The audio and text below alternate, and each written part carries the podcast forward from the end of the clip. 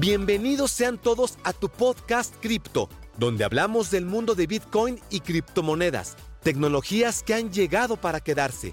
Recuerda suscribirte y compartir este episodio con tu mejor amigo, dirigido por Monitor BTC. Vamos por ello. Hoy día, en este capítulo del podcast, vamos a estar hablando de una historia sumamente interesante, que es la historia del Bitcoin Pizza Day. Un día común y corriente donde se hizo la primera transacción, por lo menos que se conoce, que se conoce así como en la historia del ecosistema cripto, donde hubo unas personas que compraron unas pizzas, en este caso compraron dos pizzas por un valor de 10.000 Bitcoin. Si me estás escuchando eh, para, para este momento del podcast, te invito a que puedas compartir esta historia, eh, ponernos en listas de reproducción si tú quieres, dentro de lo que sería el Bitcoin Pizza Day, que es un momento interesantísimo dentro de lo que sería el espacio cripto, que obviamente si, si estás llegando ahora mismo, te parecerá quizás algo loco, quizás algo que no tiene mucho sentido que se celebre el Bitcoin Pizza Day, pero para los amantes de esta tecnología y más que nada para los amantes del Bitcoin es un día histórico, es un día donde se hizo por lo menos que se conozca la primera transacción de Bitcoin por lo que sería algo tangible, por un producto, en este caso dos pizzas se intercambiaron ese día, ¿ok? Para el 2010 se intercambiaron dos pizzas por un valor de 10.000 Bitcoin. Tú te estarás preguntando, pero 10.000 Bitcoin es una cantidad de dinero impresionante ahora mismo.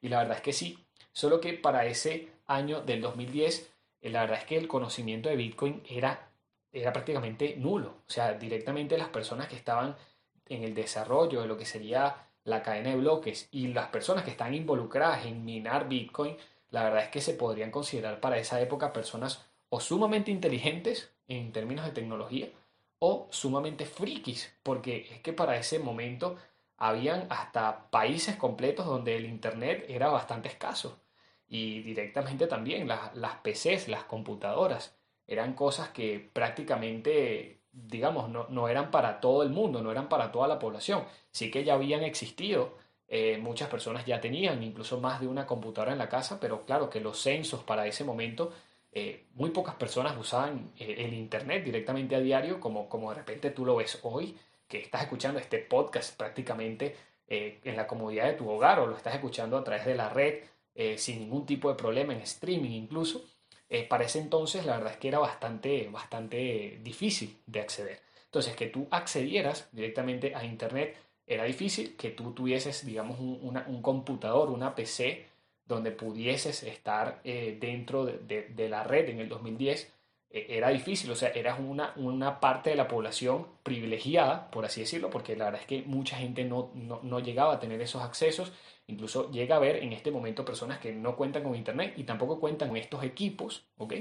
Y para ese entonces, en el 2010, había personas que no solamente contaban con Internet, no solamente contaban con, un computador, sino que contaban también con Bitcoin, ¿ok? Sino que minaban Bitcoin o estaban siendo partícipes de esta tecnología minando Bitcoin o intercambiaban Bitcoin, o sea, estaban dentro de lo que sería esta comunidad que empezó siendo, la verdad, un mundo de personas eh, sumamente capaces y que estaban directamente relacionados con este espacio, ¿ok?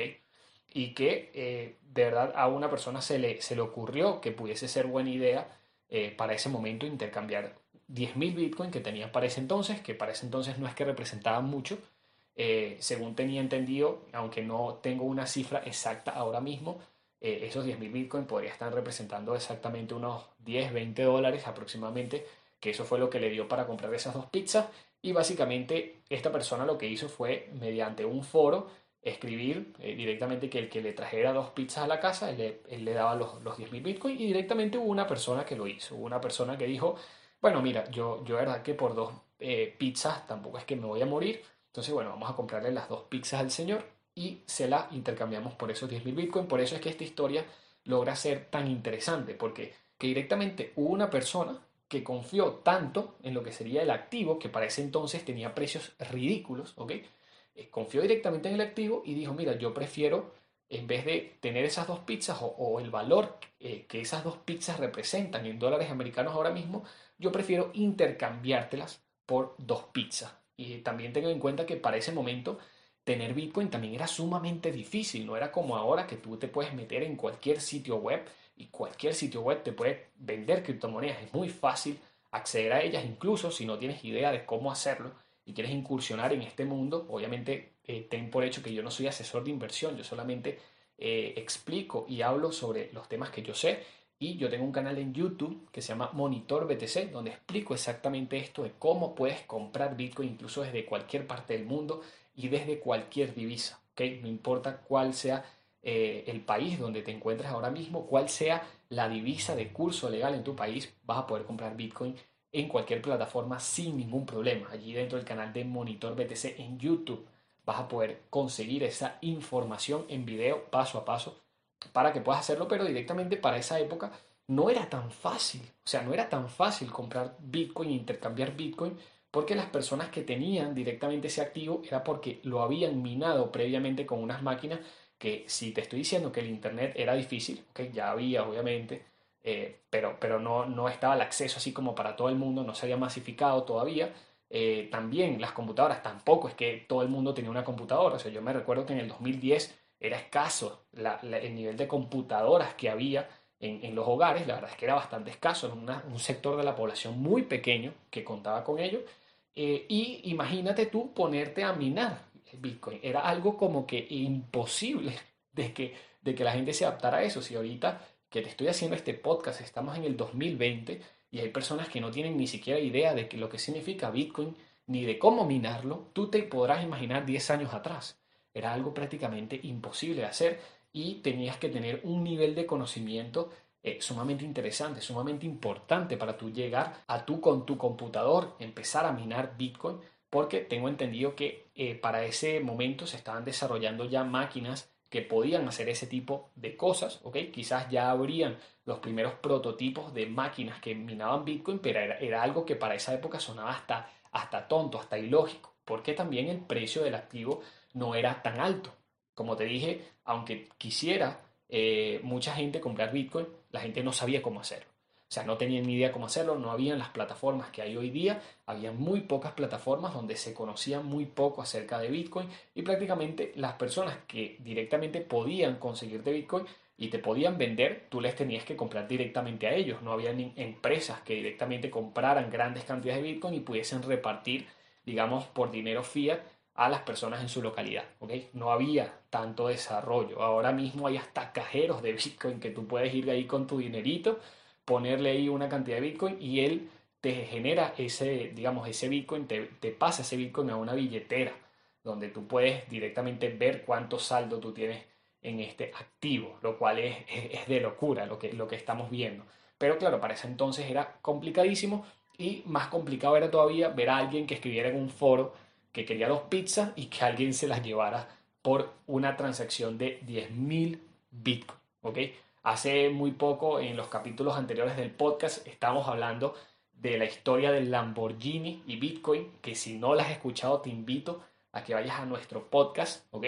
Que ahí vas a estar viendo justamente esa historia del Lamborghini con el Bitcoin, que es una historia sumamente interesante, igualita a esta, sumamente interesante pero que eh, imagínate que para esa compra, cuando se hicieron esas compras de los Lamborghini, no representó una cantidad de Bitcoin tan grande. ¿Por qué? Porque para cuando se hizo directamente este cambio de un Lamborghini por una cantidad de Bitcoin, no representaba una cantidad de Bitcoin tan alta. ¿Por qué? Porque para ese entonces ya estamos para el 2017-2018, donde el poder de compra de Bitcoin era una cosa de locos. Había llegado hasta unos casi 20 mil dólares en algunos intercambios. Algunos intercambios pasaron de 20 mil dólares el precio de Bitcoin en términos de dólares reales, en dólares americanos, por lo cual, claro, tú necesitabas muy pocos Bitcoin para comprarte un Lamborghini, pero para comprarte dos pizzas para el 2010, ¿ok? Necesitabas una cantidad aproximada más o menos a lo que valía el activo en dólares americanos para ese momento de 10.000 Bitcoin, ¿ok? 10.000 Bitcoin, estamos hablando de que tú o yo tuviésemos ahora mismo 10.000 Bitcoin y sería una cosa de locos. O sea, sería una cosa impresionante que nuestra generación prácticamente eh, no tendría ningún tipo de problema económico, ¿ok? Son, son cantidades de dinero impresionantes. Eh, y yo al momento que estoy tampoco es que tengo el precio de Bitcoin a precios tan altos. Están fluctuando entre 8 mil y 9 mil dólares para cuando yo te estoy haciendo este podcast. Quizás dentro de unos 5 o 10 años alguien que escuche esto se va a reír.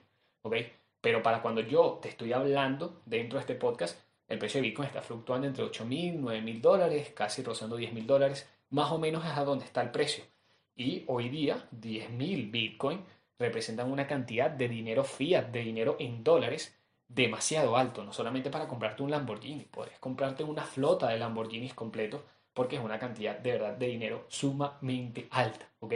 Pero la historia de este Bitcoin Pizza Day se da porque es la primera transacción tangible, por lo menos que se conoce en el espacio cripto, porque te digo, había muy poca gente dentro de lo que sería Bitcoin para esa época, y lo único que se recuerda, por lo menos así con sensatez, que hay cosas escritas y que se pueden realmente verificar, es el Bitcoin Pizza Day. Por eso es tan importante este día. Incluso los más amantes de Bitcoin, ese día se compran una pizza, ¿ok?